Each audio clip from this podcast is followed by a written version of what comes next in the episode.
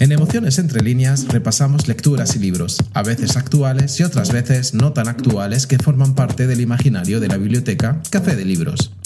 Los diferentes personajes, escritores o sus escenarios cobran vida y se establecen extrañas relaciones tendiendo puentes entre ellos sin importar el libro en el que aparecen o el escritor que le dio vida. Los libros, sus personajes y escenarios acaban tejiendo entre líneas un universo de emociones únicas, personales y a la vez globales.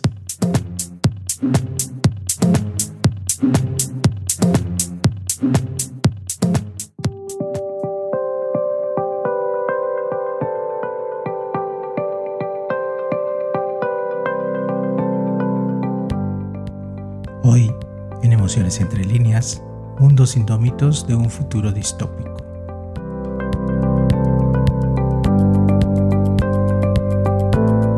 Los seres humanos estamos en una búsqueda constante de mejorar, de tener esperanza en un futuro sin los problemas que conocemos. Ya en el ensayo del filósofo Tomás Moro, Utopía de 1516, se dio nombre a ese mundo imaginario donde las dificultades que vive la sociedad no existen. De igual forma, la palabra distopía fue utilizada por primera vez en 1868 por John Stuart Mill. Ahora, centuria y media, dos guerras mundiales e incontables avances tecnológicos después, el arte de la distopía se acerca cada vez más a ser un tipo de profecía. Las ficciones utópicas o distópicas suelen proyectar estructuras sociales y políticas del futuro. La ficción utópica designa un mundo ideal donde todo es perfecto, por el contrario, la distópica se proyecta como un escenario negativo o de sufrimiento. La distopía o antiutopía presenta el lado oscuro de ese mundo utópico.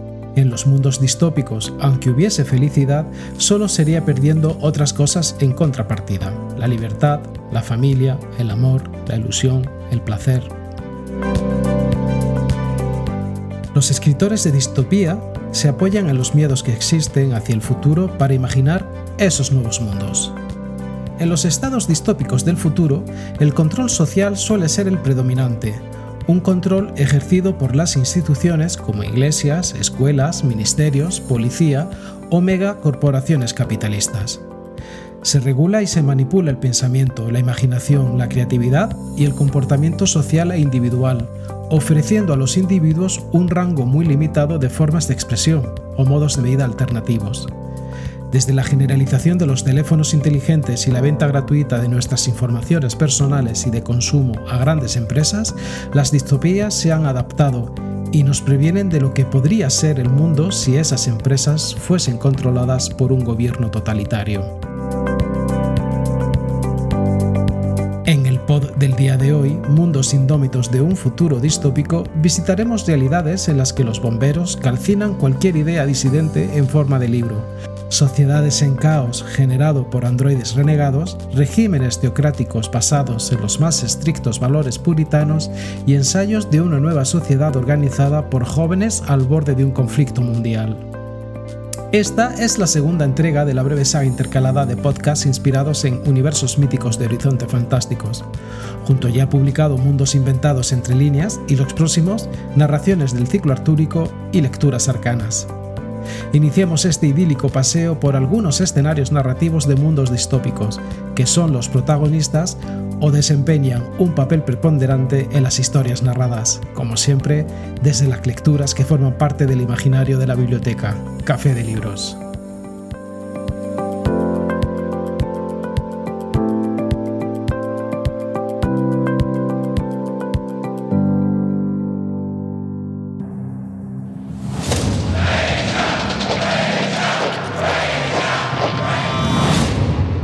Disciplined mind can see reality. They can torture you and make you say anything. They can't make you believe it. What are your true feelings towards Big Brother? I hate him. You must love him.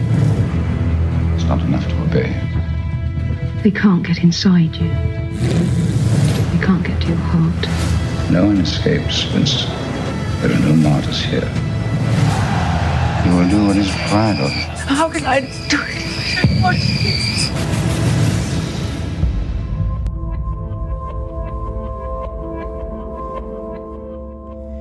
Lo que acaban de escuchar es un fragmento de la adaptación al cine de la novela homónima, dirigida por Michael Radford y protagonizada por John Hurt, Richard Burton y Susanna Hamilton, entre otros. Efectivamente, es imposible no iniciar este recorrido distópico de mundos indómitos con la obra 1984 del escritor George Orwell.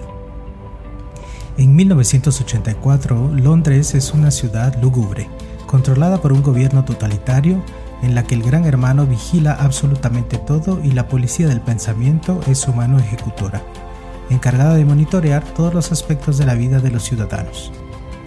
Winston Smith es un peón de este engranaje perverso y su cometido es reescribir la historia para adaptarla a lo que el partido considera la versión oficial de los hechos hasta que decide replantearse la verdad del sistema que los gobierna y somete. Esta es una novela política de ficción distópica publicada en 1949. Esta obra acuña expresiones que, con el pasar de los años, se volvieron muy populares para referirse a los gobiernos con tendencias autoritarias como neolengua, los dos minutos de odio, la policía del pensamiento y la más popular, el gran hermano, que hace referencia al personaje homónimo de la novela. 1984 ofrece una visión pesadillesca de un mundo totalitario y burocrático, en el que un pobre hombre trata de encontrar algo de libertad. Orwell brilla por su clarividencia para hablar de la vida moderna, la ubicuidad de la televisión, la distorsión del lenguaje y por su habilidad para construir una versión tan definida de algo demasiado parecido al infierno. Sin duda, estamos ante uno de los libros distópicos más relevantes e influyentes de la historia. Eric Arthur Blair nació en 1903 y falleció en 1950. Más conocido por su seudónimo de George Orwell, fue un novelista, periodista, ensayista y crítico británico nacido en la India. Conocido mundialmente por sus novelas distópicas Rebelión de la Granja y 1984. Su obra lleva la marca de las experiencias autobiográficas vividas por el autor en tres etapas de su vida. Su posición en contra del imperialismo británico, a favor del socialismo democrático y en contra de los totalitarismos nazi y stalinista. Muchos analistas detectan paralelismos entre la sociedad actual y el mundo de 1984, sugiriendo que estamos comenzando a vivir en lo que se ha conocido como sociedad orwelliana, una sociedad donde se manipula la información, se practica la vigilancia masiva y la represión política y social. El término orwelliano se ha convertido en sinónimo de las sociedades u organizaciones que reproducen actitudes totalitarias y represoras como las representadas en la novela. Pues bien, en este ambiente orwelliano, ambientado en un futuro distópico, en el que se representan sociedades gobernadas por autoridades absolutas y totalitarias, es el indicio para llegar a nuestra próxima lectura. En esta, visitaremos un mundo lleno de polvo radioactivo después de una guerra nuclear que terminó matando a la mayoría de los animales, llevando a que la gente tenga animales eléctricos. Conozcamos el máximo exponente literario del subgénero cyberpunk.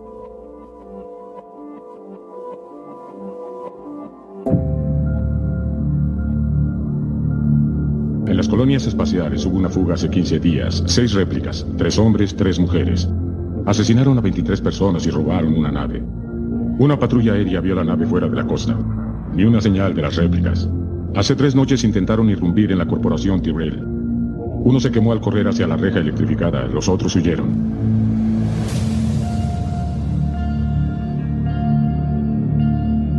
Te necesito. Esto es terrible, es desastroso. Quiero al viejo Blaze Runner. Yo ya no trabajo aquí.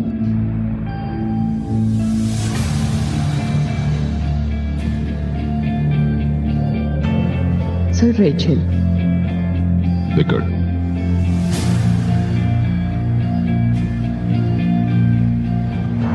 ¿Alguna vez retiró a un por error?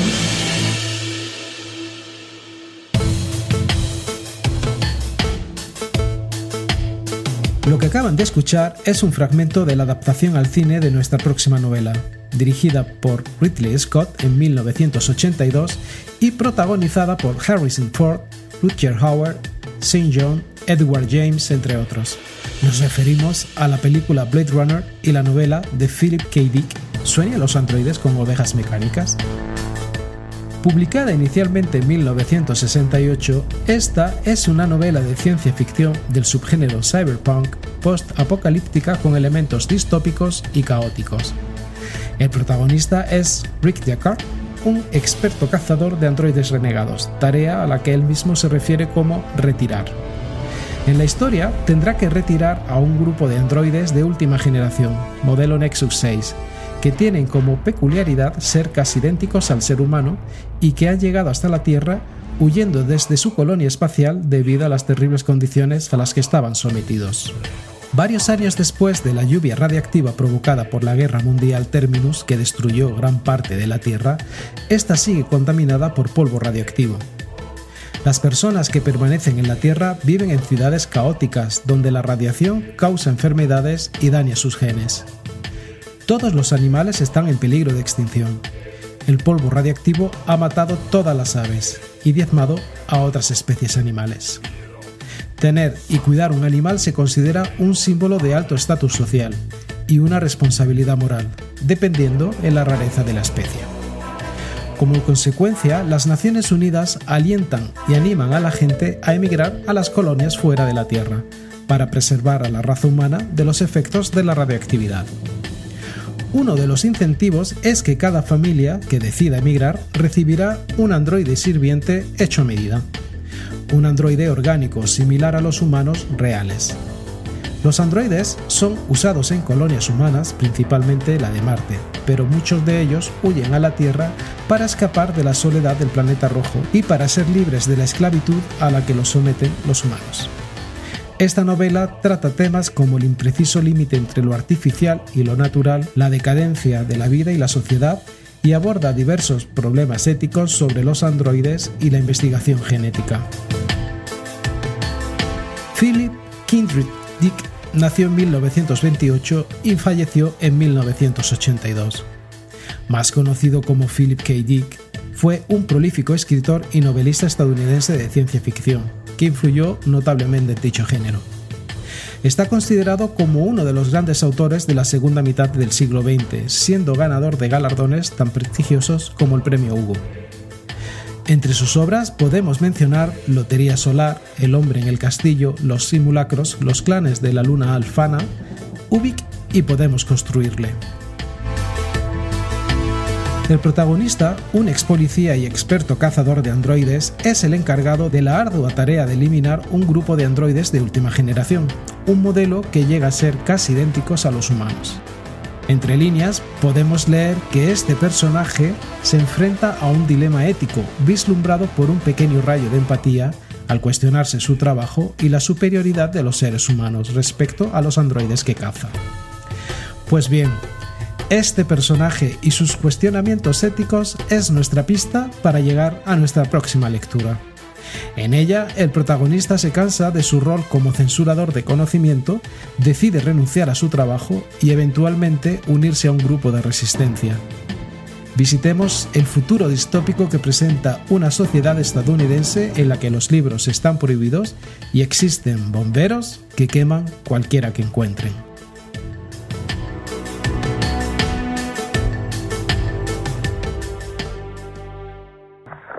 Regalo para los ojos. Ah, montaña. Tenía que ser. No sabía. Claro que todo esto... La existencia de una biblioteca secreta era sospechada por muchos, pero no sabíamos dónde estaba. Solo una vez en mi vida había visto tantos libros en un solo lugar. Acababa de ingresar al cuerpo de bomberos.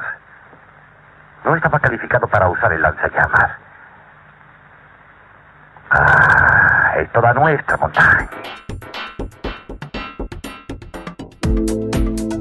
Esto es un fragmento de la adaptación de la novela homónima dirigida por François Truffaut en 1966 e interpretada por Julie Christie, Oscar Werner, Cyril Cusack, Anton Diffring, entre otros.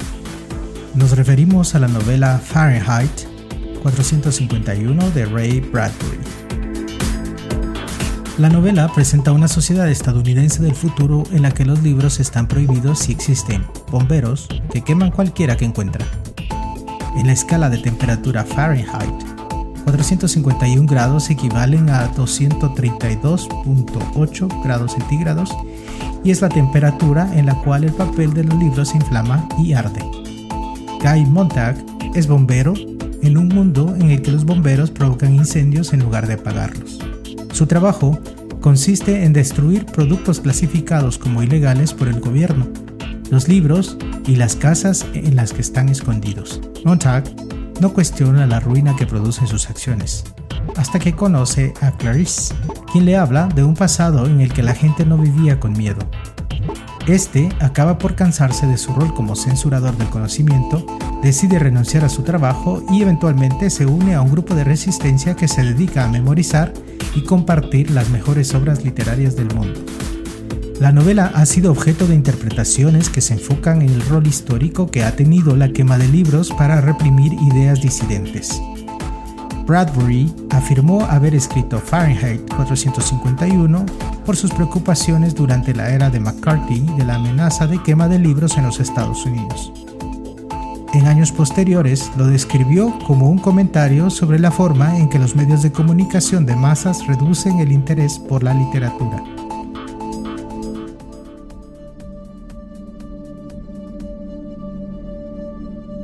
Ray Bradbury nació en 1920 y falleció en 2012. Fue un escritor estadounidense de culto, genio de la ciencia ficción y que desde 1943 se dedicó plenamente a la literatura. Sus obras más famosas son Crónicas Marcianas de 1950, novelas sobre la conquista de Marte, que le consolidó como autor de ciencia ficción, El hombre ilustrado de 1951 y Fahrenheit 451, publicada en 1953. Escribió guiones de televisión, ensayos y poemas. Fue autor de más de 27 novelas, colecciones de cuentos y más de 600 relatos. En 1988 fue nombrado Gran Maestro Nebula y dio nombre a un asteroide, 9766 Bradbury. En Fahrenheit 451 nos llama la atención una de las protagonistas, Clarice McClellan. Es una muchacha de 17 años que representa un conflicto para el personaje del bombero pirómano. Ella simboliza la naturaleza, el libre pensamiento y el arte un personaje rebelde que no presta atención a las reglas de la sociedad. De hecho, son sus ideas y su comportamiento lo que finalmente llevan al protagonista a dar la espalda a la sociedad y las ideas en torno a él. Pues bien, esta figura femenina de fuerza y principios extraordinarios es el indicio necesario para llegar a nuestra próxima lectura. En ella, las mujeres juegan un papel fundamental en la trama narrativa. En una sociedad distópica, la protagonista es una mujer que pierde su dinero, su empleo y su nombre. Al ser tomada como esclava, es asignada como la criada del hombre denominado comandante o dirigente del hogar. Nuestra próxima lectura es un excelente ejemplo de novela distópica de ciencia ficción femenina.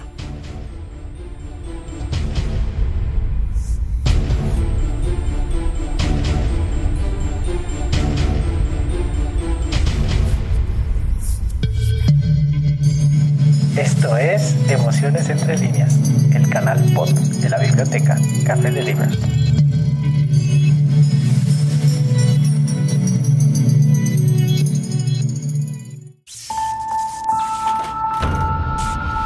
Llenaron el aire de radiación y veneno. Así que Dios creó de pronto una plaga especial. La plaga de la infertilidad. Cuando masacraron el Congreso no despertamos. Cuando culparon a los terroristas y suspendieron la Constitución, tampoco despertamos. No quieren que nos vayamos, puedes apostar eso. Ustedes servirán a los líderes de los fieles y a sus esposas estériles van a parir hijos para ellos. Tienen tanta suerte. Solo queríamos hacer un mundo mejor. Mejor. Mejor jamás significa mejor para todos.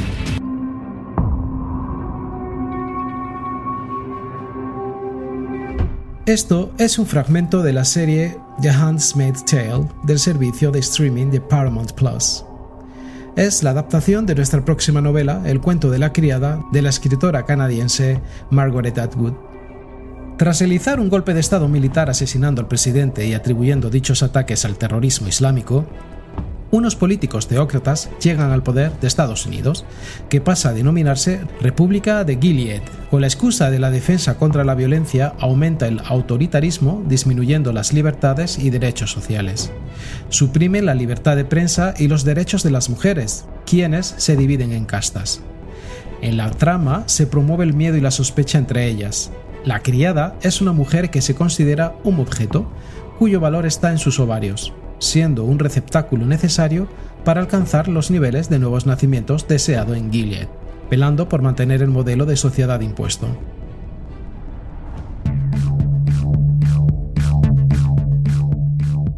En este régimen teocrático basado en los más estrictos valores puritanos, algunas mujeres, las criadas, se ven forzadas a vivir como concubinas para dar hijos a sus señores, los comandantes, y así mitigar los problemas de fertilidad a los que se enfrenta Gilead.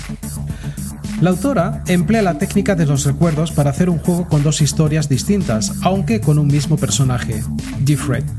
La obra juega desde el principio con el pasado y el presente de la protagonista. En esta obra predomina una crítica social y se expone el trato a la mujer con alegatos feministas.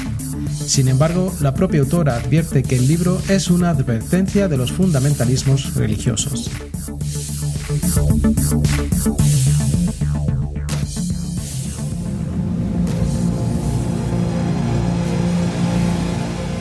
Margaret Eleanor Atwood nació en 1939. Ella es una poeta, novelista, crítica literaria, profesora y activista política canadiense. Es miembro del organismo de derechos humanos Amnistía Internacional y una de las personas que presiden BirdLife International, en defensa de las aves. Su obra ha sido traducida a una treintena de idiomas, incluidos el japonés, estonio, finlandés, turco, persa o el coreano. La trama narrativa de esta novela describe algunos terribles rituales de abusos y violaciones contra la mujer. Estos están inspirados en las narraciones plasmadas en el capítulo 30 del libro del Génesis, siendo este el primer libro del Tanaj judío y el Antiguo Testamento de la Biblia cristiana. Pues bien, la tradición religiosa judio-cristiana es la pista que nos lleva a nuestra última parada literaria. Nuestra siguiente lectura alude a la maldad humana representada por Belcebú, deidad filistea, y también presente en la iconografía cristiana. El sobrenombre que recibe dicha deidad es el que da título a este clásico de la literatura distópica inglesa de posguerra y con el que terminamos este recorrido libresco.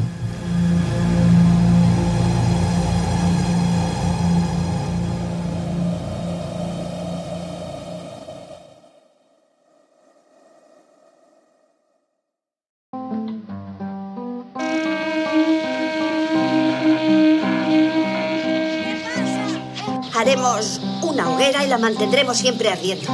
Tendremos que establecer más reglas. Da igual quien tenga el mando. Lo importante es estar unidos. Haremos un campamento.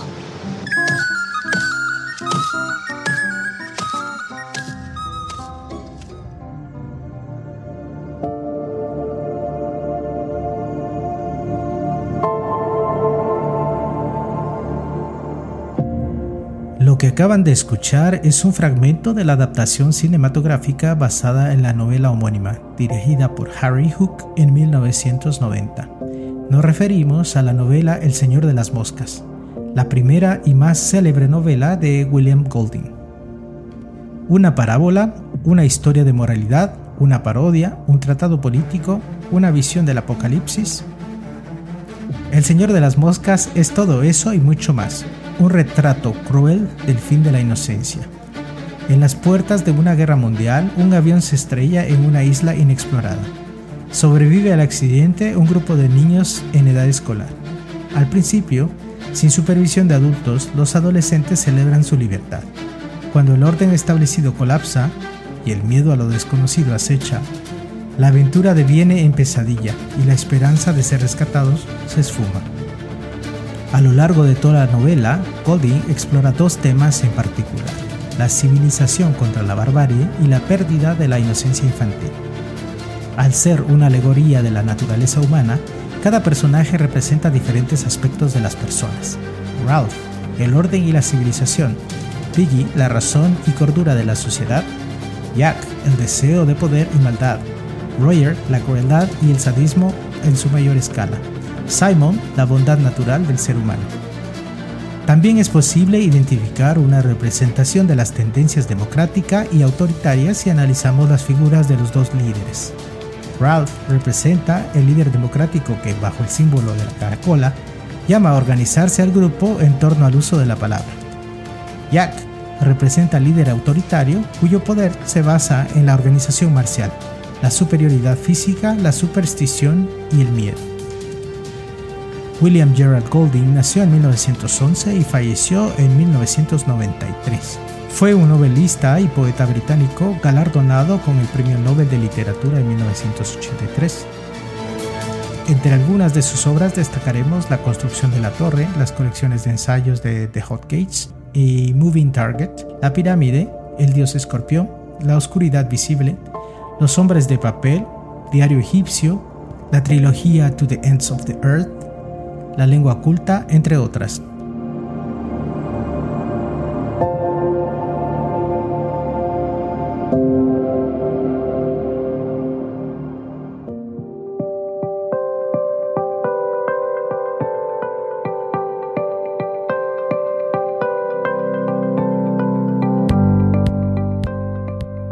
Queremos terminar este pod invitándoles a descubrir otras lecturas de mundos futuros apocalípticos y asfixiantes.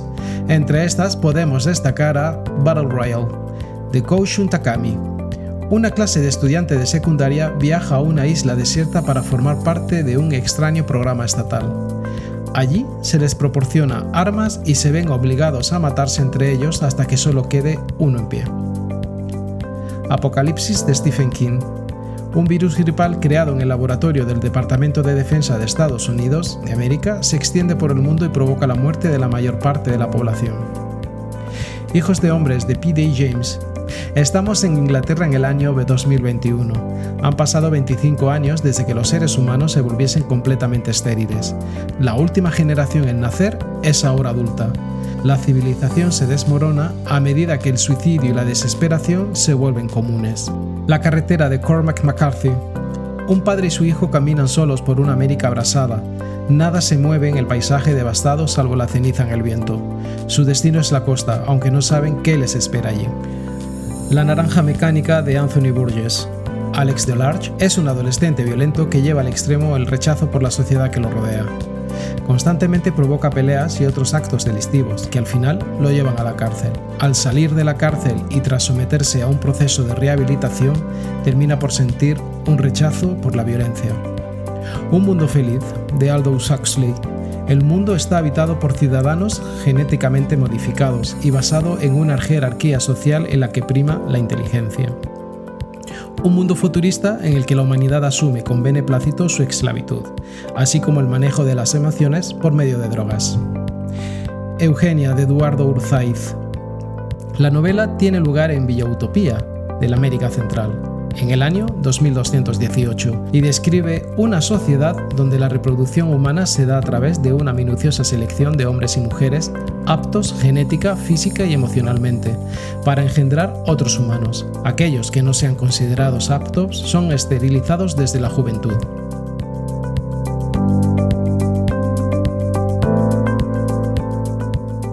Y antes de terminar, hagamos un recorrido por otras narraciones distópicas con las que nos sumergiremos en mundos extenuados sin salvación.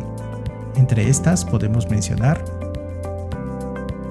Nosotros de Evgeny Ivanovich, publicada en 1924, Cuando el durmiente despierta de H.G. Wells, publicada en 1899, Noche de Esvástica de Catherine King, publicada en The Feminist Press en 1937. El Dador de Lois Lowry, publicado por Everest en 1996. Ensayo sobre la ceguera de José Saramago, publicada por Punto de Lectura en 2005. Snow Crash de Neil Stephenson, publicado por Gigamesh en 2008. Trilogía de los Juegos del Hombre de Susan Collins, publicada por Molino en 2012. Trilogía Divergente por Veronica Roth, publicada por Molino en 2014. 2084, El fin del mundo de Bualem Sassal, publicada por Six Barral en 2016. La mano izquierda de la oscuridad de Ursula K. Le Guin, publicada por Minotauro en 2020. V de Vendetta por Alan Moore, publicado por ECC en 2020. La trilogía de los tres cuerpos de Sixin Liu, publicada por V de Bolsillo en 2021. Voz de Christina Dalcher, publicado por Roca Bolsillo en 2021. Nunca me abandones, de Kazuo Ishiguro, publicado por Anagrama en 2021. Entre otros libros y lecturas cuyas tramas destilan emociones distópicas entre líneas. Ahora sí, finalizamos este breve repaso de libros, lecturas, autores y escenarios deshumanizados y de sociedades en declive cataclísmico. Por cierto, muchas gracias a aquellas personas que nos escuchan en Ciudad de Guatemala, Jutiapa, Quetzaltenango, Chiquimula, Huehuetenango y Totonicapán, en Guatemala, desde Estados Unidos, concretamente los estados de Virginia, Washington, Massachusetts, Texas, Ohio, New Jersey, Kentucky, California, Tennessee, Pennsylvania, Indiana, Mississippi New York, desde Andalucía y Madrid en España, desde Hesse en Alemania, en Brasil y a nuestros nuevos oyentes en Emilia, Romagna, en Italia. Nos volvemos a encontrar en dos semanas aquí en Emociones entre líneas, el canal pod de la biblioteca Café de Libros.